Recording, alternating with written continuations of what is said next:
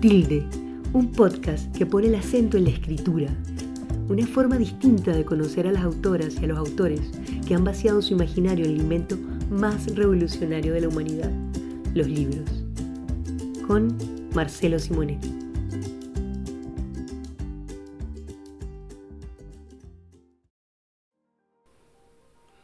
A Katia Adawi la conocí por una cita. Terminábamos de editar el libro de María José Navia, Lugar, y en medio de las frases que ella había decidido incluir en las primeras páginas del libro, había una de Katia. Correspondía a su única novela, Nunca sabré lo que entiendo. La cita en cuestión decía así, abro comillas, hay lugares donde no se puede volver, ni siquiera volviendo. Cierro comillas. Una frase luminosa, de esas epifanías que uno de tanto en tanto le mendiga la vida. ¿Cuántas veces yo había vuelto a Valparaíso queriendo encontrar la ciudad que había dejado sin poder encontrarla nunca? Es muy probable que haya sido por esa cita que llegué al libro Aquí hay icebergs, que Katia publicó un año después. Ya en el título daba luces de cuál era la estrategia que ella quería abordar en ese volumen de cuentos. En sus páginas campeaba la máxima de Hemingway, que plantea que lo más importante de un cuento no está tanto en lo que se escribe, sino en aquello que se decide callar. Dicho de otro modo, lo que está en la superficie es solo la punta del iceberg, una décima parte. Otras nueve permanecen sumergidas dentro del relato. Además, en sus líneas uno podía advertir una intención manifiesta de trabajar la sintaxis de una manera particular, como si se tratara de una artesana que trenza las hebras para dar forma a algo nuevo. Es difícil encontrar a alguien que escriba como lo hace Katia Adawi. Y en Geografía de la Oscuridad su último libro, publicado este año por la prestigiosa editorial española Páginas de Espuma, todas sus virtudes se ratifican, tocando el tema de la paternidad desde un punto de vista cuando menos inquietante. Con ella, con la peruana Katia Adawi, hablaremos en este nuevo episodio de Tilde, un podcast que pone el acento en la escritura.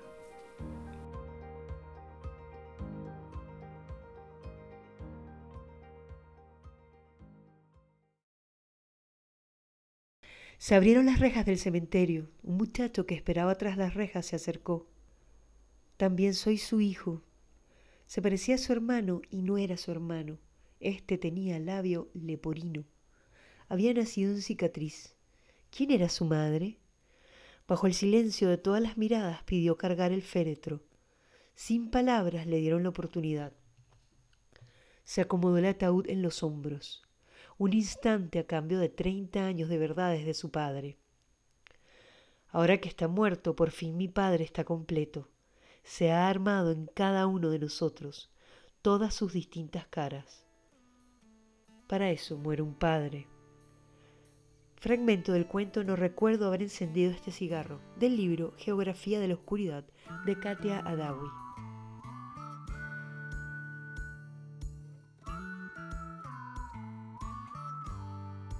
Buenos días, estamos en una nueva edición de Tilde, eh, el podcast que pone el acento en la escritura y hoy día tenemos eh, una invitada, una mm, escritora peruana que está radicada en Argentina y que hace muy poco, eh, un par de meses, acaba de publicar un libro de cuentos que se llama Geografía de la Oscuridad en la prestigiosa editorial Páginas de Espuma. Eh, le damos la bienvenida a Katia Adawi. ¿Cómo estás, Katia? Hola, Marcelo, qué alegría. Gracias a ti. ¿Cómo están las cosas en Buenos Aires? ¿Cómo se ve eh, el mundo desde allá?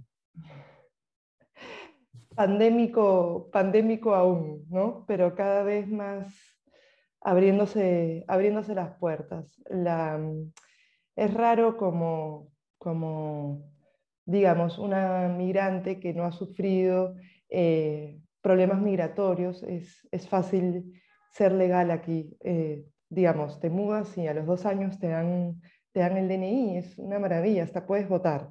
Entonces, en ese sentido, me, soy, soy muy acogida, digamos. Eh, pero siempre es una, es una extrañeza, porque aunque sea el mismo, el mismo idioma, eh, hay muchas diferencias en, en, formas de nombrar, pero bueno, todo eso me, me encanta. Me gusta sostener mi, mi acento, además, no, no, no perderlo. Es una, es una decisión sostener tu identidad. Claro, y no, y no es fácil, no es fácil. En ese sentido, ¿cómo te relacionas con la peruanidad desde, desde Buenos Aires? ¿Se, extraña? Eh, ¿Tratas de, de, mantener la distancia? ¿Cómo se vive eso? Sí, es, es raro porque eh, sé que voy a estar siempre con el corazón en dos lados. ¿No? Mi, mi hermana, mi sobrino viven en Perú, eh, amigos, amigas muy queridos, algunos parientes, entonces sí, eh, extraño eso, extraño eh, la presencia persistente del mar. Yo mm. no vivía muy cerca del mar en Lima, pero te entra por la nariz, ¿no? Se huele, todo el tiempo se huele, sabes. es una presencia irremediable, se te honguea el techo, la ropa pesta, humedad. Entonces Lima se te mete por la nariz siempre el mar pero acá vivo entre San Telmo y Constitución, estoy muy cerca del río y cuando me entra así una nostalgia acuática, me voy a, caminar al malecón, acá es la costanera, y, ver el río, ver el pantano, eh, me tranquiliza bastante. Pero no te puedes bañar, a diferencia de Lima, que tú bajas el acantilado y nadas, acá no te puedes bañar, está prohibido porque está contaminado. Entonces... Bueno, sirve de consuelo, cuando menos, ¿no? me, acuerdo que me acuerdo que mencionaste en una entrevista eh, que a pesar de que tú no veías el mar, cuando sentías demasiada nostalgia, subías a la azotea del, edificio donde vivías, me parece, y de ahí veías como una, una línea de mar en el horizonte, ¿no? Sí, sí, sí. Eh, sí, eh, sí, eso es así. Pero es, es, muy increíble lo que ocurre con Buenos Aires porque como fue construida de espaldas al río, es, para el, por ejemplo, el turista no entiende eso, no entiende que Buenos Aires está rodeada, que tiene algo de isleña también, no está rodeada de agua. Es algo que recién entiendes cuando subes a un piso 21 y ves el río, eh, el río desde lejos. Ahí te das cuenta que acá estamos rodeados de agua dulce. Em, y eso es muy, muy importante saber, saber que hay una presencia constante de, de, de un agua, digamos, ¿no? que está ahí dando vueltas, un agua fundacional.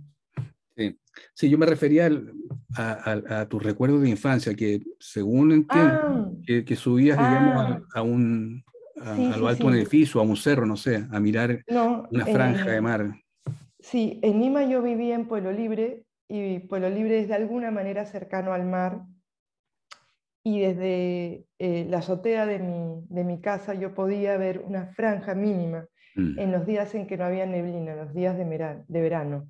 Pero para eso tenía que subirme eh, a una silla y después una mesita, ¿no? Y, por encima del muro, y también saber que ahí estaba el mar era una, un absoluto consuelo, ¿no? Mm. Esta visión de infinito, de, del, del mar fundido con el cielo, ¿no? Y no saber cuál es cuál.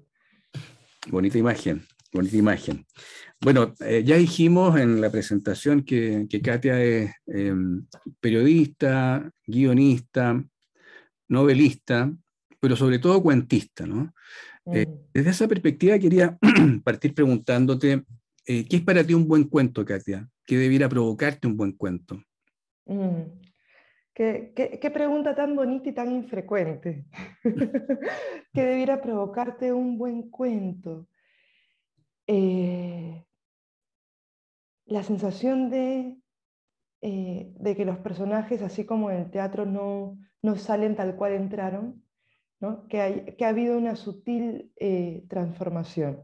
Pero pongo foco en sutil, porque creo que los cuentos con finales estridentes, inesperados, por lo menos a mí no me emocionan. A mí lo que me emociona es la sensación de que no hay otro final posible, que, que quien lo escribió creó el único final posible, se ha abierto o cerrado. ¿no?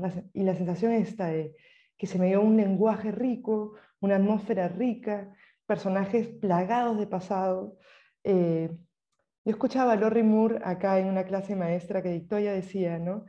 Eh, que una diferencia sensible entre el cuento y la novela es que de la novela tú sales pensando en el futuro. En cambio, el cuento te exige revisitar el pasado, volver esas primeras líneas del cuento y entenderles el pasado, no, no lo que van a poder hacer después. Algo así sería lo que creo que un buen cuento te crea, te genera. ¿Y cómo, cómo consigue eso em, a la hora de, escribir? Eh, iba a ser una pregunta un poco condicionada porque a medida que te la estaba haciendo me acordé de, de, una, de una frase tuya que a mí me hizo mucho sentido, eh, esto de que ahí donde no funciona la memoria, opera la imaginación, ¿no? Y que ahí donde cuando, cuando falla la imaginación, opera la memoria, ¿no? ¿Hasta qué punto esa, esa, esa declaración eh, eh, se hace carne al, momento de, trabajar tus cuentos? ¿Están así? Sí, creo que cuando era más joven y comenzaba a escribir, te hablo, te hablo 16 años, eh, yo sentía genuinamente que, como, que tenía que hacer, sin saber que existía algo llamado literatura de testimonio, yo sentía que el lenguaje era algo que me iba a salvar, digamos, ¿no? de, la realidad que me tocaba vivir. Y que yo tenía que dar cuenta de eso a través del testimonio con una mímesis absoluta de recuerdo. ¿no? Con edad uno aprende, uno entiende que el, que el recuerdo es súper caprichoso, que va a hacer lo que quiere, que como el mar mismo no se aferra a nada, y que, eh, y que hace muy bien olvidar podemos seguir, podemos seguir vivos porque olvidamos. Imagínate que si tuviéramos memoria del dolor y del placer, sería absolutamente paralizante y no nos moveríamos de donde estamos. Entonces, es, es un alivio tremendo eh, olvidar y saber que lo que tu hermana recuerda del mismo hecho mm. es una distorsión. ¿no? Entonces, una vez que te entregas a la distorsión en escritura, todo se hace ficción muy rápidamente y eso te quita una culpa de no tener mímesis respecto del recuerdo.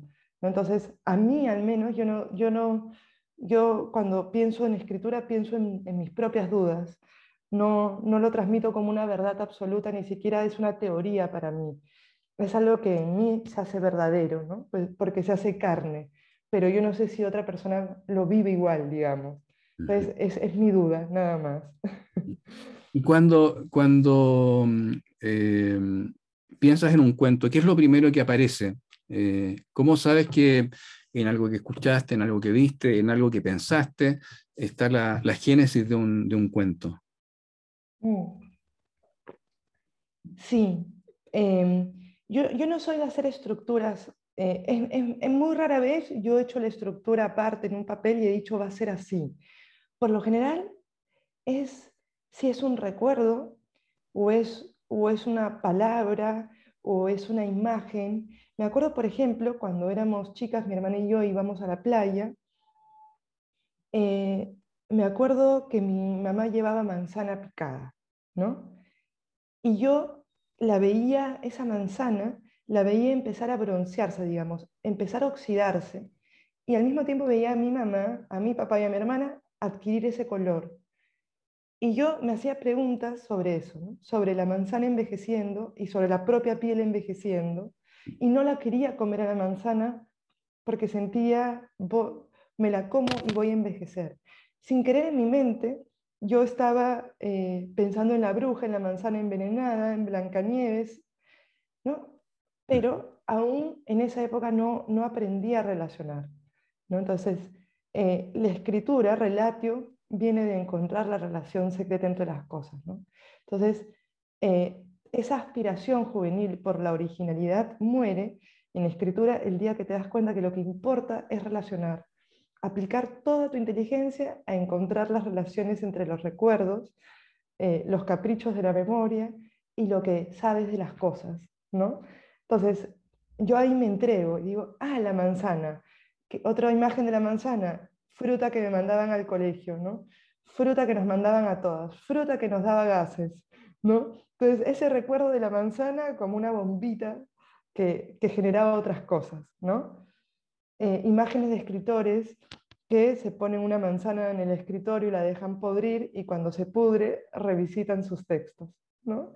Entonces, toda esa asociación con la manzana, así, así es la escritura, asociativa. Parece una locura y después te das cuenta que no, que tiene relación.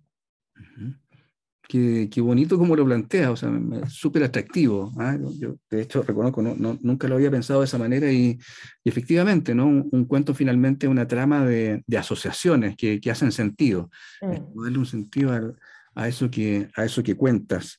Em, y en esa, en esa línea, eh, a propósito del ejemplo que dabas de, de tu familia ahí tostándose al sol ¿ah? con, las, con las manzanas al lado, eh, ¿En qué momento eh, tú comenzaste a, vislumbrar la posibilidad de ser una escritora? De contar historias. O de escribir mejor, más que contar historias. Sí, yo, yo siento que, que, fue algo muy, muy, muy, eh, desde una primerísima, primera infancia, porque en mi casa ocurría algo muy, muy lindo, pese a, otras cosas duras, digamos, y es que, em, bueno, mi mamá era secretaria y mi papá era profesor de inglés. Entonces, tenían sin saberlo una relación muy importante con, con el lenguaje y las palabras. Eh, mi mamá era taquígrafa. Eh, era una de las grandes taquígrafas peruanas, era secretaria de gerencia del Banco Minero, era una, era una diosa secretarial, vicepresidenta de la Asociación de Secretarias del Perú. Y eso hacía que mi mamá todo el tiempo estuviera creando unos signos indescifrables para mí. Mi mamá todo el tiempo anotaba unas grafías rarísimas y mi papá escribía en otro idioma, todos los exámenes corregían en inglés. Entonces, por ahí yo no accedía. Y luego, no, una familia de clase, media, en Pueblo Libre, ¿no? Entonces, no, había una librería, no había una biblioteca, pero lo que había era un mueble negro eh, de dos pisos a la entrada de la casa. Y arriba había, me acuerdo mucho, un amareto de Isarono, casero, mm. y un anís del mono arequipeño. Y abajo, enciclopedias que mi mamá había comprando porque como secretaria la visitaban muchos vendedores eh, ambulantes que le ofrecían libros, masajeadores de espalda, mermeladas, y ella iba haciendo un acopio de enciclopedias con muchos dibujos para sus hijas. Entonces, yo tengo una memoria primera de bebé, de bebé, de ir gateando tenía llave ese mueble de coger la llave, darle vuelta, sacar los libros, pasar la página, pasar la página y plum, se caía. Y señalar. Entonces venía mi mamá y decía, ballena, ballena, ballena. Y yo ahí tenía una aspiración por leer fortísima. Yo quería saber qué era eso que se me dibujaba, pero que vino ya a mí en forma de imagen. Entonces, yo fui una gran lectora de niña, leía un libro al día, en sexto grado me pasaron a la biblioteca de las adultas de secundaria. Yo leía todo el tiempo y al mismo tiempo yo, era un atleta. Era un atleta formidable porque tenía unas extremidades, tengo, muy largas. Entonces, yo vivía leyendo y vivía corriendo. Y a los nueve años yo estaba en mi apogeo de lectura y de carreras. Y ahí yo le dije a mi madre, cuando ya no pueda correr, yo voy a escribir, ¿no? yo voy a ser escritora. Y me dice, ¿y qué vas a escribir? En vez de decirme, no, es imposible, las niñas no lo hacen, dijo, ¿y qué quieres escribir? Y le dije, voy a hacer un libro con todos los trucos de MacGyver. Y se mató de risa, le pareció divertidísimo, ¿no? Entonces, eh, imagínate si me hubiera dicho, ¿a ti te parece? No vas a ser doctora, abogada, Y mi mamá tenía eso de, no, eh, mis padres con las justas terminaron el colegio, o sea, ninguno estudió educación superior, ¿no? Em, pero sí creían que eh, podíamos ser lo que quisiéramos. Es algo que yo, que yo agradezco, ¿no? Esos primeros libros. Entonces, claro, si tú ves eh, una publicidad, ya no, no hay libros o son decoraciones falsas arriba, ¿no? Mm. Pero imagínate una niña que gateó a eso, ¿no? Solo podía gatear a eso se me, estaba ahí el camino para mí. Eh, y mi hermana también, pese a que es científica, digo pese, porque su mundo es la ciencia y es absolutamente así, es una lectora de otras cosas muy voraz, no lee solo cosas de ciencia. Y yo creo que fue esa puerta secreta, ese jardín secreto de la infancia. Mm. Katia, em, más allá de haber tenido este, este jardín secreto, haber accedido a este jardín secreto, el, el, camino para convertirse en escritora tiene muchas puertas de, de, salida, ¿no? O, camino, o desvíos. pero ¿cómo fuiste asentándote en esta idea de, de convertirte en escritora? ¿Qué otros, qué otros encuentros, lecturas, episodios eh, fueron claves para que tú persistieras, porque hay muchos que tienen la, la idea de, de, convertirse en escritor o escritora eh, y a mitad de camino renuncian, abandonan, porque igual es un, es un, es un tránsito difícil, no, no, no, es, no, es, no es fácil, digamos, avanzar por este, por este lado de la vida. Sí. Eh, y además con los micromachismos cotidianos que te, que te contaré yo tenía clarísimo, pero clarísimo, clarísimo.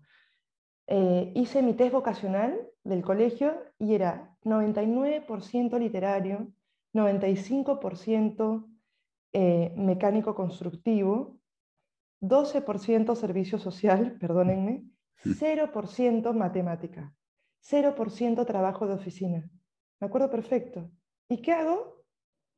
Trabajo de oficina por 15 años. O sea, fui, fui contra mi vocación todo el tiempo, ¿no? Fui, eh, recuerdo a mi madre diciéndome, mi profesor de psicología diciéndome, estudia periodismo, porque eres muy social y la literatura es muy aislada. Estudia periodismo. Por supuesto, estudié periodismo, trabajé en un canal de noticias cinco años, el, canal que se tumba la dictadura fujimorista, y yo narraba noticias y, y lo odiaba, ¿Cuándo era feliz? Cuando escribía la noticia que el otro leía. Entonces, ese pedir mi pase a redacción me salvó la vida, porque acabé de redactora de noticias. Luego trabajé en una corporación escribiendo sobre cosméticos y venta directa durante nueve años. Pero ahí, ahí pude publicar tres libros. ¿no? Eh, mi escritura, digamos, yo publico cuando nacen las editoriales independientes en Perú. Yo, pagué para que se me publicaran mis dos primeros libros. Esa plata se evaporó, se publicaron, pero nunca vi una ganancia. Em, mi mejor amigo en esa época me dijo, ¿vas a publicar a los 30? Es tardísimo. O sea, eh, ¿no? Y los varones de estas editoriales que se van con el dinero, digamos, ¿no? O sea, eh, pero nunca se trató para mí eh, un tema de, de, dinero. Eso yo lo tuve siempre claro ni el ego, ni el dinero, ni... Nunca pensé, ah, la vida de escritora es viajar. No. La vida escritora es poner, como digo yo, el poto en la silla y quedarte donde los demás no se quedan. Todo lo demás es un prestigio bastante falso porque no es real, digamos, no es real. Somos, al menos yo soy una escritora de mil libros vendidos, o sea, ¿no? no, y sé que así va a ser, digamos, ¿no? Y quiero que así sea. Entonces, eh, eh, fue, fue, fue algo así para mí, ¿no? Eh, una compañía, la escritura es para mí una compañía, es algo que voy a hacer siempre pese a todo. Y es, es, es, es un lugar de, de sumo placer para mí, no, no entender, escribir y no entender, ¿no? Entonces, es, algo que hago pese a todo, pese al no ajeno, digamos. Eh, como dice Susana Tenon, escribir es darse el sí. Entonces yo siempre me di el sí. Postergué, postergué, postergué. Y por supuesto hay un momento bisagra en mi vida y es el duelo. Cuando mueren mis padres con tres años de diferencia, mm. eh, de cánceres subterráneos muy terribles, eh, y esta frase que ellos dicen, hija, no hubiera hecho con mi vida algo distinto. ¿Qué? ¿Qué? No sé. Y ahí dije, yo sí sé, yo sí sé, yo quiero escribir. ¿Qué hago escribiendo de lápices de labio? ¿Por qué no estoy haciendo algo para mí? ¿Por qué no estoy haciendo algo para mí? ¿No? Y tomé la decisión de, del pese a todo, ¿no? del pese a todo. Eh, ahí, ya, ya, habías em, publicado estos dos primeros libros o todavía nada? Ahí ya tenía publicados tres. Tres, ya. pero no me lo tomaba muy en serio. Yo tenía que tener mi trabajo súper alimentario y mi escritura en la madrugada. Entonces le dedicaba mi trabajo de 9 la, trabajo muy fagocitante de 9 de la mañana, a veces hasta 7 y media de la noche. Entonces yo empezaba a vivir a las 9 de la noche. A esa hora escribía hasta las 4 de la mañana y de ahí me iba al trabajo. Agotada. ¿no? Entonces renuncié y, y me vine con esa platita de la renuncia, me vine acá ¿no? Y volví a Lima sin nada. Dejaste hacer la maestría en escritura claro, y saca una maestría, ¿no? Me puse en contacto con esta literatura argentina tan preciosa, con su ocupación hacia el lenguaje, y eso, y eso cambia, digamos, ¿no? Me, me cambia y me dice, sí, yo tengo que, tengo que escribir, o sea, yo tengo que invertir ese tiempo y todo en mi escritura, y me, y me lo cambia, ¿no? Mucho más gano yo haciendo lo mío que, haciéndolo para otros. Pero, pero, no te hablo de dinero, te hablo de, de, paz mental, ¿no? de, de, mi lugar en el mundo, de encontrar tu lugar en el mundo que es acá. Qué bueno eso, ¿no? Encontrar el lugar en el mundo cuando estás en la treintena, cuarentena o, o antes, ¿no? Ya, ya lo, tenerlo medianamente claro. Eh, me hablaste de, esos, de esos micromachismos, ya mencionaste algunos, pero me imagino que eh, si para un escritor es, difícil, digamos, eh, abrirse paso o, habitar este territorio, para una escritora lo es todavía más, ¿no? ¿Cómo, cómo ha sido en ese sentido el hecho de, de ser una escritora, de ser una mujer que escribe, eh, pensando en este, en este entorno que por suerte ha ido cambiando, ¿no? Eh, no tanto como uno quisiera, donde mm, el, machismo instala su, eh, lógica eh, y, eso corre, digamos, para distintos ámbitos de la vida y, también dentro de la literatura. ¿Cómo, ¿Cómo, te ha tocado eso? Mira, es, es tremendo, es tremendo porque me tocó de, de muchas, varias maneras que yo podría denunciar incluso, denunciar gravemente, gravemente, pero aún tengo miedo, ¿no? Aún, aún tengo miedo, eh, porque uno nunca quiere quedar como la conflictiva, ¿no? Uno nunca quiere quedar como la que originó el problema, pero, pero, pero yo sé que tarde o temprano eh, estos grandes machistas de la literatura eh, van a salir van a, salir, o sea, van a ser expuestos a la luz, digamos. Em, ocurre que acá, en Perú, quiero decir, eh, el sistema editorial es muy, es, muy del varón, ¿no? Los que generan los espacios, los que organizan los festivales de escritoras suelen ser varones, ¿no? Los que deciden quién va o no a un lugar suelen ser varones, los jurados suelen ser varones, los que dictan en universidades eh, maestrías de escritura son varones enseñando a varones, ¿no? Son ellos los que te legitiman. Y, yo lo he vivido, yo lo he visto, desde la promesa que te voy a publicar y te dejan un año sin publicarte y no te publican, eh, hasta eh, pedirte la mitad de tu sueldo. ¿no? Mm. he, pasado por varias situaciones y lo he visto. y eso está cambiando y está cambiando porque bueno, hay, una data que es así.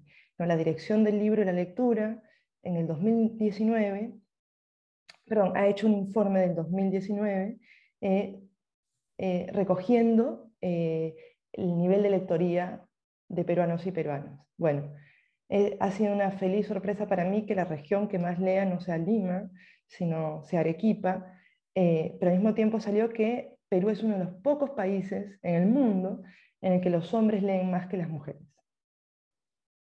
Y eso es porque claramente las mujeres eh, trabajamos más al interior del hogar, ¿no? Y lo mismo en pandemia, ¿no? La data de pandemia aún no está, se ha leído quizás más en pandemia, pero sí ha salido la data que en pandemia la mujer peruana se dedicó muchísimo más al hogar y a los hijos, ¿no? fue la gran profesora en el hogar, más que el varón. ¿no? Entonces, eh, no es algo que me haya afectado solo a mí, sino que afecta eh, una realidad a todas. De hecho, acabo de ser jurado en el Premio Nacional de Literatura categoría Cuento para Perú. Leí los 39 libros y solo 10 eran de mujeres. ¿no? Y todos los libros de los varones tenían que ver con el poder, realistas y el poder. ¿no? Cambio, lo revolucionario en la escritura de la mujer es que el poder no le interesa. O sea, no somos Vargas Llosianas. Y lo dije ahí, en, ¿no? en el, cuando debatíamos sobre el premio. ¿no? la escritura de la mujer pasa por otro lado. Con la ternura de Ribeiro, quizás, ¿no? o de Bryce Echenique, ¿no? o el filo del lenguaje con César Vallejo, pero ves, nuestros referentes son masculinos. Nunca leímos autoras en el colegio. Fue un sistema que nos tuvimos que armar solas de los 20 años en adelante. ¿no? Entonces, en las nuevas generaciones sí, ya se les da en un plan lector a que lean autoras, ¿no? Eh, pero, pero es así, los, los, he vivido, los he padecido, los padezco aún hoy, los padezco aún hoy, ¿no? ¿En Argentina también o, o, solo en tu relación con, con, el mundo editorial? No, no, no, no, no. En Argentina es lo contrario. Acá, acá el machismo está mal visto de una manera y todos saben quiénes lo son y no se juntan con esa, o sea, nadie quiere estar cerca de uno, es, es anticuado, es anacrónico. Mm. Eh, al contrario, se piensa desde otro lugar, ¿no? Las nuevas masculinidades, ¿no? Hay escritoras, escritores trans, ¿no? Eh, respeto por las lenguas originarias, por supuesto siempre hay unos anti, digamos, pero hay una sensación de que se escucha, se escuchan, se pide, ¿no? se conversa con otras voces. ¿no? Eh, y en Perú aún no es así. Pero lo bueno es que los, los dinosaurios envejecen mal, ¿no? Entonces, finalmente este, no se les presta atención, ¿no? Y, y, surge, surge otra cosa, ¿no? Eh, y yo creo que eso está mucho con el antifil en Perú y el comando plat, ¿no? Eh, que son grupos que... bueno, me imagino que Antiferia Internacional del Libro, pero no quiero escuchar la boca tuya. ¿Qué es lo que es concretamente? Sí, la Antifil nace como un espacio para editoriales independientes que no se pueden pagar un, puesto grande en la Feria Internacional del Libro de Lima, que se hace en julio eh, todos los años. Nace como vamos a juntarnos, pero ahora es una cosa poderosísima. O sea, son editoriales independientes no solo peruanas, sino también de Colombia, de Chile, Argentina, que hacen el viaje, van, se apoyan entre ellos, son como autosustentados, la entrada es baratísima, que es más un apoyo para que puedan poner las luces, que puedan, ¿no? Eh, se, eh, se, instalan en la Asociación Guadalupana. Entonces, ya, ya ellos mismos dicen, quizás no nos deberíamos llamar antifil, pero hay algo de, lucha y resistencia que cabe muy bien ahí, ¿no? Entonces es lindo apoyarlos, hablar con ellos, es, otra movida, ¿no? Eh, es, algo, algo menos grande, que es muy lindo también, las pequeñas resistencias. Van ilustradores, dibujantes. Katia, y en ese sentido, eh, pensando en que el tiempo de los dinosaurios ya está en, En, decadencia, ¿no? Eh, ¿quiénes, ¿quiénes, son las voces que están renovando la literatura peruana? Aparte de tu persona, obviamente, ¿no? en, en, en, quiénes debiéramos fijarnos, los que no estamos tan metidos en, lo que es el mundo editorial peruano? Sí, mira, eh, hay, hay, nuevas autoras como Valeria Román, eh, Milusca Benavides, eh, María José Caro, pero yo te diría también, acaban, acaban de sacar, eh, Alexis Parraguirre ha sacado una antología de ciencia ficción, eh, Salvador Luis siempre también publica ciencia ficción, tiene un grupo de autores. Yo te diría, fijarse mucho la, la nueva antología, la nueva selección peruana que sacó Ricardo Sumalavia con Estruendo Mudo, está JJ Maldonado, está Luis Palomino, eh, Richard Parra, a mí me parece un escritor precioso, Augusto Efio. Te dije Miluska Benavides, que le estoy leyendo, que, que, me encanta, Jennifer Tonda, que también me gusta mucho, Claudio Yoa, eh, Rosana Díaz Costa, Arina Gadea, que ha sacado un libro sobre Martín Adán precioso también, eh, Roxana Crisólogo, Victoria Guerrero, Calui, eh, uy, hay cantidad. Pero te digo por antología, para que, porque en la antología ya te vienen los 16, las 15, ¿no? Em, eh, como si no bastara, es otra antología. Eh, las autoras de, eh, eh, mira, Ana María Vidal, Anaí Barrio Nuevo y Victoria Guerrero sacan una antología de, autoras pensando la pandemia. Mm. Se llama Durará este encierro. Ahí ya tienes un panorama de 46 escritoras. Y el Comando Plat, que es esta unión de escritoras feministas, está sacando un mapa virtual que pueden entrar y verlo de autoras peruanas.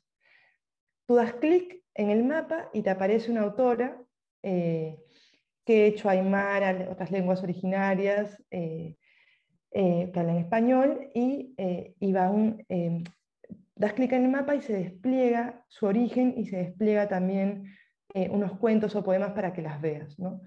han empezado con 25 y van a ser 250. Nunca hemos tenido un panorama de 250. Nunca, ni yo sabía que, que habíamos 250. Me encanta, ¿no? Entonces, es algo así. Buena instancia, vamos, a buscar ese, ese mapa virtual. Eh, Katia, eh, yendo a, lo que es geografía de la, oscuridad, eh, bueno, hay, varias cosas que, llaman la atención, ¿no? Es un libro, eh, yo diría, bueno, partiendo por muy buen escrito, con un punto de vista que me parece súper, súper atractivo, ¿no? siempre se, habla de la, del tema de la, de la paternidad pero yo diría que siempre se ve desde el punto de vista de la imagen del padre o desde el padre. Pero lo que haces tú es, eh, romper un poco ese punto de vista ¿no? y verlo desde, desde otras ópticas y, en un plan en el que la paternidad o las paternidades resulta un tema súper inquietante. ¿no? Uno termina, yo diría, eh, perturbado, en el buen sentido del término, eh, cuando uno termina de leer este libro, que hay, algo nos pasa a los lectores con, Geografía de la Oscuridad. Eh, y en ese plan me, gustaría eh, saber cómo lo, cómo lo, pensaste, ¿no? Porque claramente acá hay un, eh, más que una suma de cuentos, hay una idea que articula una serie de, textos al interior del libro. Entonces, ¿qué fue primero? ¿Fue esta idea de abordar la paternidad? ¿Hubo un cuento primero? ¿Cómo, cómo surgió este, este volumen? Sí, eh, tenía el título, ¿no? Eh, eh, tú me preguntaste sobre esa imagen que te dispara, ¿no? Exacto. Y para mí fue el título, Geografía de la Oscuridad. Una vez que lo tuve, quise rendirle homenaje a esa frase. Yo quería que los padres hablaran y me fueran saliendo los hijos. Con lo que dije, ah, acá hay algo interesante, voy a dejarlos hablar a los hijos y las hijas porque tienen algo que decir, ¿no? Son buenas personas en el sentido que no, van a ir a matar, no van a vengarse, pero quizás lo que tienen para vengarse es el lenguaje, es devolverle a los padres sus propias palabras. Em, para, y para escribir un libro de cuentos yo tengo claro ya, desde aquí hay icebergs, mi anterior libro, que lo importante es el concepto. Que todo lo que uno escribe debe responderle a ese concepto. Entonces no sumas cuentos, al contrario, articulas. Mm. Entonces pareciera que los personajes vuelven sobre sí mismos en otros cuentos. Eh, un libro es una obsesión, ¿no? Y yo quiero dar cuenta de que estoy obsesionada. Eh, y mis obsesiones son, en este caso, eh, los hijos que respondan, el mar que devuelve y lo que está y lo que renace lo que renace de esta diáspora familiar, ¿no? de estos autoexilios.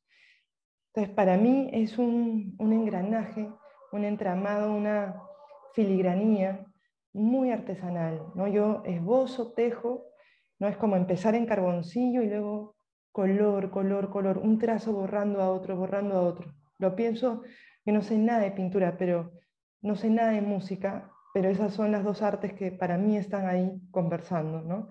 La música porque quiero que sea muy musical a nivel lenguaje y la pintura porque quiero que tenga muchísimo color eh, y sea muy cinético, digamos, que haya mucho movimiento. Ahora que decías de la pintura, em, alguna vez leí un artículo donde se hablaba de la obsesión que tenía Hemingway con, con Cézanne ¿ah? y cómo tratar de escribir de la misma manera en que él pintaba. Eh, pero es un paréntesis nada más. Tú mencionaste aquí hay, aquí hay ¿no? Tu, tu, tu, anterior libro de cuentos, no sé si entre medio hubo otro, creo que no, ¿no? ¿O sí? Hubo uno infantil, hubo un libro infantil. Pero en algún momento tú también señalaste que ese había sido un, un, libro bisagra, ¿no? que de ahí para adelante cambió tu forma de, de mirar un poco la, la, la escritura. Em, y, y, yo te preguntaba antes de, de comenzar la entrevista, em, esta idea de, de que el, el, ejercicio lector o, o, la escritura, digamos, em, debiera tener un efecto en el lector que no apelara solo a la, a la, a la entretención, o que directamente no apelara a la entretención, sino que fuera un ejercicio más complejo, ¿no? Eh, hay, hay, libros o cuentos eh, que, que, se pueden leer de una, de una sentada, ¿no? Eh, pero hay otros que, nos, que obligan al lector a, a trabajar en la lectura. Me imagino que tú estás, digamos, de, de, desde ese lado, ¿no? De, de cuentos que, que, exijan al lector de alguna manera como una forma también de, enriquecer la experiencia lectora. Eh, ¿Es tan así? Eh, ¿no, ¿no, te gustan los libros que se leen con facilidad? Mm. Mira, eh, yo creo que es una relación que tiene que ver con el placer. Em, con, para mí el lenguaje es, es, la, es la, lengua materna, ¿no? es, el, es, el, lugar del amor, es el lugar del entendimiento y del desencuentro, del malentendido. Y, para mí, em, yo nunca sé quién es la lectora, quién es el lector, quién me va a leer, ¿no? Pero para mí siempre es una sorpresa tener un solo lector o lectora. Uno. Yo escribo parece uno. Nunca pienso en una masa heterogénea. Pienso, hay una persona sensible, inteligente, que va a aceptar y va a hacer eco con mi sensibilidad e inteligencia. Y yo le voy a dedicar todo le voy a dar una diversión, porque el lenguaje que te exige te divierte, te, te divierte la complejidad, ¿no? Em, em, entonces, ¿viste cuando se dividen los textos de placer, como ¿no? el texto de placer, textos de goce, ¿no? el goce te exige relectura, eh, hay algo con eso, ¿no? con que eh, vas a leer quizás mil libros en tu vida, y, estás escogiendo este, ¿no? Yo, yo, yo, yo le he pasado bien, ¿no? Ese, ese es un acto de amor para mí, es una botella, ¿no? Creo que María Negroni lo dice mejor que yo. Todo libro es un cementerio hermoso, ¿no? Los mm. lectores lo resucitan cada vez. Qué bonito. Qué bonito eso. Eh, yo marqué acá algunas cosas, algunos, eh, algunas frases de, del libro eh, que, me, que, me, gustaron mucho. Eh, ¿Dónde está la que te quería leer? Ah, eh, porque precisamente en Casas con Cimiento en el Río es donde aparece la frase, ¿no? Geografía de la, de la oscuridad. y hay un, un parrafito donde dice lo siguiente en función de los alacranes, ¿no? Dice, los alacranes se mueven en grupo em, y jamás dejar bolsas de comida abiertas. En escasez, la madre mata a sus crías. Nuestra ventaja, los artrópodos tienen pésima vista, ¿no? Esa, esa descripción respecto de los, de los artrópodos ah, también me parece que, es extensible a, a, nosotros, los humanos, ¿no? Hay, hay un tema ahí con, con cómo moverse dentro de esta de esta, bueno, esta suerte de, de, oscuridad que habitamos. ¿Hasta qué punto, cuando tú decías, lo primero que tuve fue la frase, geografía de la oscuridad, eh, hasta qué punto ya estabas pensando en ese cuento en particular y en la imagen de los, de los alacranes? No sé si me, me soy claro. Sí, te, te, entiendo perfecto, sí. Eh, yo en realidad el primer cuento que escribí fue el primero, el primero del libro, Los pulpos tienen tres corazones. Y este padre pulpo que enorme el brillo y la tiniebla, ¿no?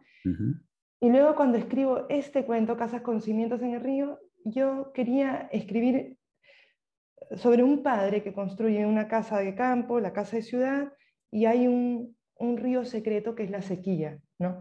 Negarse el agua en ambas casas.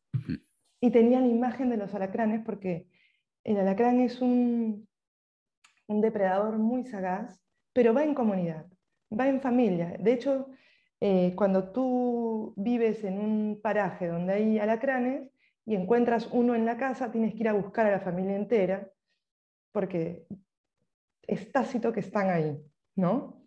¿No es eso terrible? ¿No mm. es eso terrible? Eh, empezar la cacería, eh, sacar de la casa o matar a la familia completa. Entonces, eso me, me hacía pensar en una cosa eugenésica terrible, ¿no? una cosa nazi, digamos. Acabar con las familias completas, mm. eh, soluciones finales, ¿no? esa terminología que está en el cuento. ¿no? Em, entonces, sí, eh, ese cuento llega casi, casi hacia el final y ahí la frase calzó perfectamente.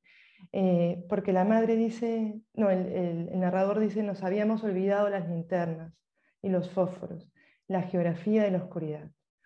Mm. Ah, dije, aquí está, he escrito todo este libro para este momento.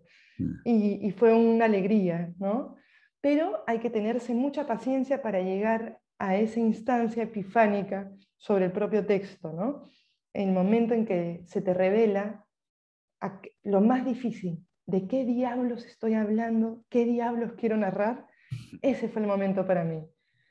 Y eso lo buscas en todos los cuentos, ¿no? Hay un momento que, eh, que aquello que escribes cobra sentido, ¿no? Eh, sí. ¿Cierto? Tú lo vives. Sí, sí, claro, claro. De hecho, ahora, ahora estoy tratando de buscarle sentido a una, a una novela que estoy cerca de terminar, pero me falta precisamente esa epifanía mayor. Entonces, eh, ahora que tú hablabas de, esto de, de, las relaciones, eh, valga la redundancia, me hacía mucho sentido, ¿no? Entonces, y esa, y esa epifanía es la que finalmente uno traslada también al, al lector al momento de escribir un cuento, ¿no? Sí, ellos la, la, la persiguen. Ese es el aguijón que se les clava, porque no saben qué los ha emocionado, que es muy bello, ¿no? Como, como lectoras, lectores lo sabemos, pero es quizás darte cuenta que todo fue escrito por esa única línea, ¿no? Y eso es lo que, ese es el, diamantito, precioso, siempre estuvo ahí, había que rasgar la pared, rascar la pared, rascar la tierra, y esa raíz, ¿no? Esa raíz que irradia. Sí, hay otro cuento que, a mí me gustó mucho, eh, se llama No recuerdo haber encendido este cigarro, y que, y que tiene una frase eh, bueno, aquí está al final, no, creo que vaya a ser ningún spoiler, eh, que dice, ahora que está muerto por fin mi padre, está completo, se ha armado en cada uno de nosotros, nosotros. todas sus distintas caras. Para eso, Para eso muere un padre. Así es. Me pareció una, frase, o sea, una, un párrafo increíble, ¿no? Todavía lo estoy, le estoy dando vuelta. Eh, porque eso tiene tu, tu escritura que atrapa por un lado, pero cuando uno termina de leer el cuento, yo creo que no, no siempre tiene claridad absoluta respecto de lo que uno entendió o de lo que tú escribiste, ¿no? Y ese trabajo a posterior que hay cuando uno cierra el libro o termina el cuento, creo que es, muy rico, ¿no? Para uno como, como lector o como lectora. Eh, el tratar también de darle sentido eh, como lector o lectora a, esa frase que te quedó dando vuelta, ¿no? ¿Por qué resuena en ti? ¿Por qué resuena esa y no resuena en otra? Eh, creo que tú también mencionaste esta, o alguien te hacía la, la comparación con, con, la poesía, ¿no? Que de pronto uno lee un poema, el poema lo golpea, lo estremece, pero uno no tiene demasiada claridad respecto de qué fue lo que el, el, autor quiso transmitir.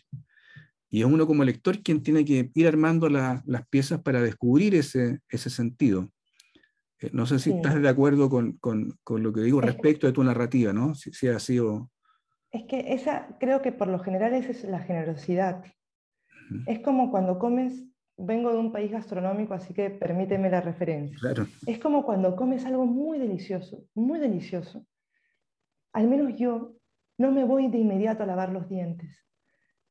Me quedo un rato con esta cosa pegada al paladar diciendo, ¿qué, diablos es este sabor? Mm. ¿Qué, quiero vivir en ese sabor, ¿no? Entonces, un, cuento que te ha mortificado en ese sentido, se te ha pegado en la, espina dorsal, produce algo físico, te hace un daño precioso, ¿no? Te hace un daño porque te dejó pensando. Qué dañino es pensar, ¿no? Que no, no estamos, se nos dice, no, sal de ahí, ¿no? Entonces, Eh, y para mí ese es el acto de generosidad, de, decirle, eh, no te lo mastiqué, te lo reborguité y lo puse en tu pico como una madre ave, sino has ido a levantar las pajitas del nido conmigo. ¿no? Es un viaje que hemos hecho juntos. Si un solo cuento genera eso, para mí eh, es, un, es lo que te digo, un lector, una lectora que sienta eso, que para mí es como, ah, ay Dios, salió, salió, fue, fue dado, ¿no? Fue dado. Pero es una búsqueda imposible, o sea, nunca sabes, te das cuenta, nunca, nunca sabes qué va a salir, cómo el otro lo va a percibir. Y es lindo eso, porque cuando uno escribe es una zona de muchísimo control, uno está controlando, controlando, controlando, pierdes el control, controlas. Pero nunca vas a poder controlar qué siente el lector, la lectora en su hermenéutica pura. Va a interpretar cualquier cosa y mm. no podemos ir chismosamente en su oreja diciéndole qué debe sentir. Eso es precioso, que sienta lo que le dé la gana. Como dicen en Argentina, lo que le cante, él ya sabemos. ¿No? Sí, claro. El control, es buenísimo, qué alegría. Además que uno nota... Sí, mm. eso iba a decir que uno, uno nota cuando, cuando un escritor intenta controlarlo todo, ¿no? La, la, mm. cosa como que se rigidiza o, o, el, el, espacio que queda para que el lector camine dentro del, del cuento eh, se pierde, ¿no? Y como que no hay, no puedes entrar, digamos, está todo eh, dado de manera rígida, estructurada. Eh, y eso se agradece en, en, tus cuentos, ¿no? Esa posibilidad de habitar estas historias también, desde, desde el lado del lector o la, o la lectora. ¿Qué te gustaría que dijeran de este libro, Katia? No, porque eso es condicionarlos. Que, cada quien siente, te juro que em, ahí es cada quien que sienta lo que quiere, ¿no? No, no. Yo, yo sé lo que he hecho, o sea, yo sé lo que me costó. solo yo lo sé. Y está muy bien que solo yo lo sepa.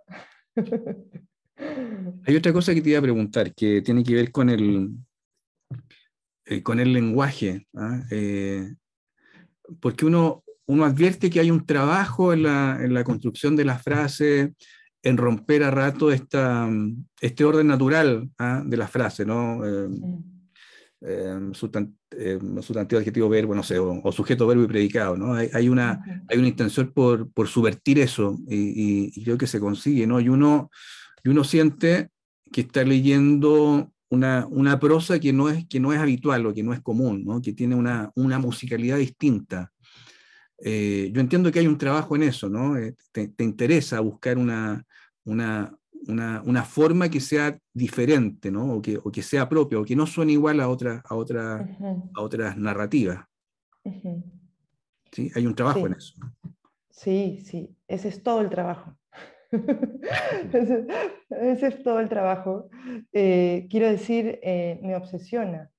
Me obsesiona el lenguaje como un oleaje, como, como algo que te envuelve y luego te escupe hacia arriba, ¿no? Como hay, hay, hay un cuento, creo que es El reino de lo impar, en, el que hay la imagen de un remolino y el, y el texto se arremolina, eh, ¿no? Empiezan las comas, Em, empiezan las enumeraciones, eh, y, yo me preocupo mucho porque el lenguaje sea equiparable a lo que sucede en historia. Mm. Que si va a haber un remolino, el lenguaje sea remolino.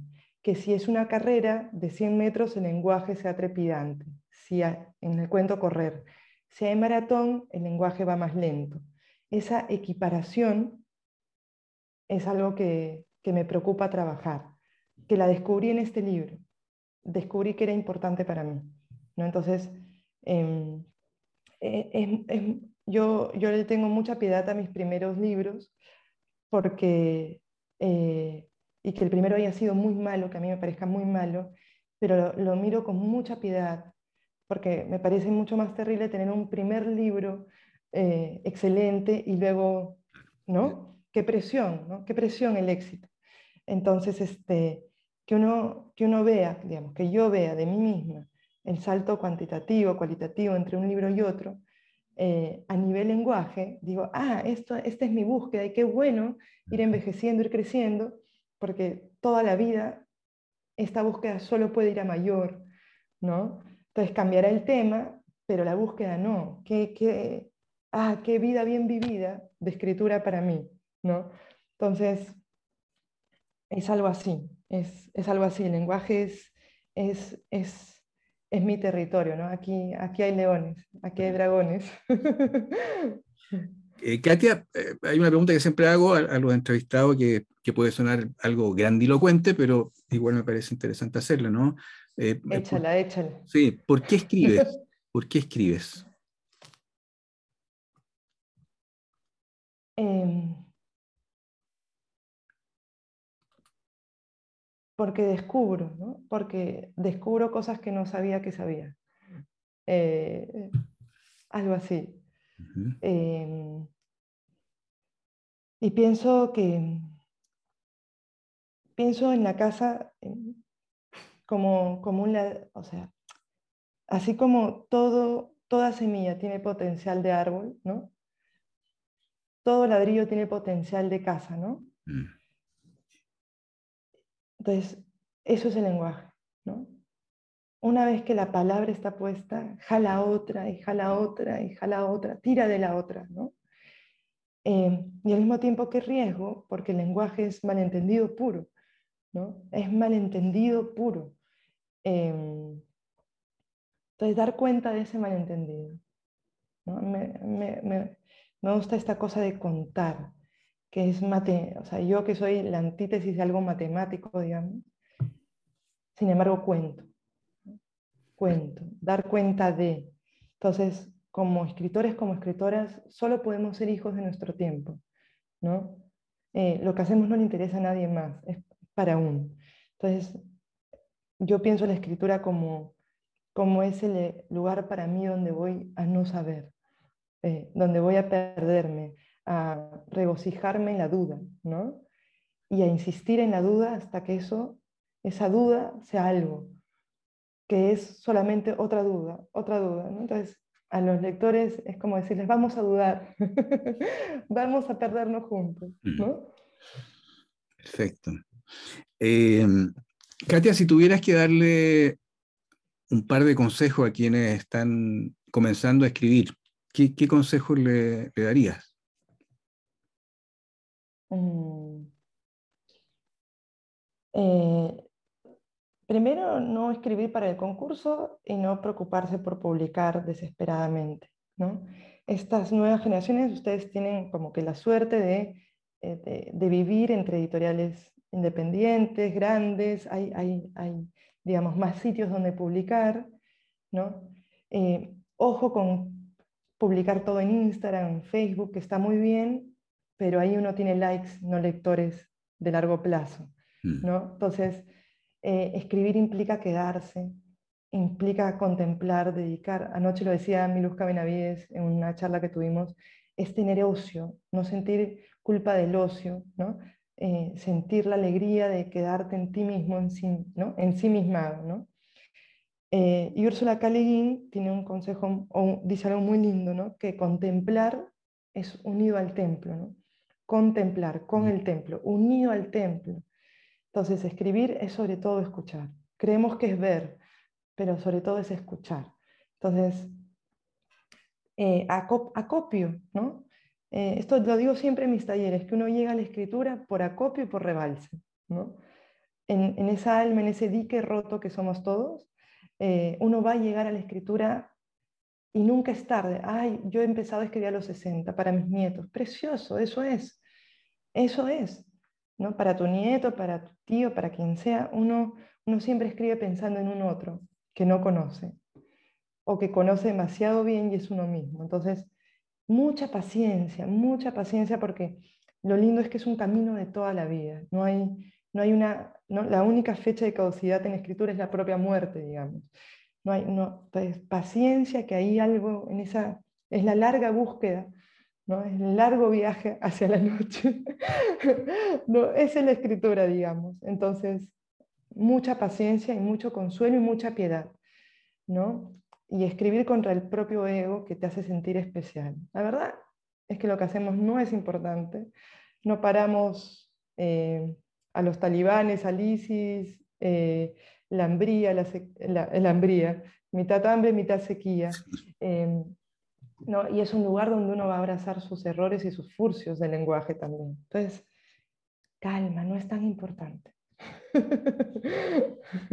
Muchas gracias, Katia, por esos consejos. Eh, de, cualquier forma, em, en el supuesto de que este, que este podcast sea escuchado en distintos lugares de, de nuestra América Latina, eh, a lo mejor sería interesante que quienes quieran eh, hacer algún taller contigo, ¿cómo, ¿cómo, lo pueden hacer? ¿no? Hoy día la virtualidad nos ofrece esa posibilidad, pero alguien que quiera tomar algún taller contigo, ¿dónde podría escribirte? ¿Cómo, cómo lo podría hacer? Gracias. Y te agradezco, Marcelo, porque eres muy, muy generoso. Sepan que Marcelo también dicta talleres. y bueno, me pueden escribir a, talleres eh, Katia con Y arroba gmail.com. Perfecto. Súper, ¿no? Eh, yo tenía harta ganas de hablar contigo, así que eh, muchas gracias por esta conversación, felicitaciones por tu libro y, a ver si los caminos por ahí nos, encuentran en un futuro. Ah, Me encantaría, Marcelo. ¿Mm? Te agradezco mucho porque son, son tus propias dudas de, de, escritor las que, ¿no? las que me has vertido y hemos podido dudar juntos también. Así que larga vida tilde, larga vida tu podcast y, gracias por tan linda conversación. No, gracias a ti, ¿no? Y larga vida también a la duda, ¿eh? que, que, es muy movilizadora. Así que, ya Katia, que estés muy bien, ¿ah? Gracias, tú también.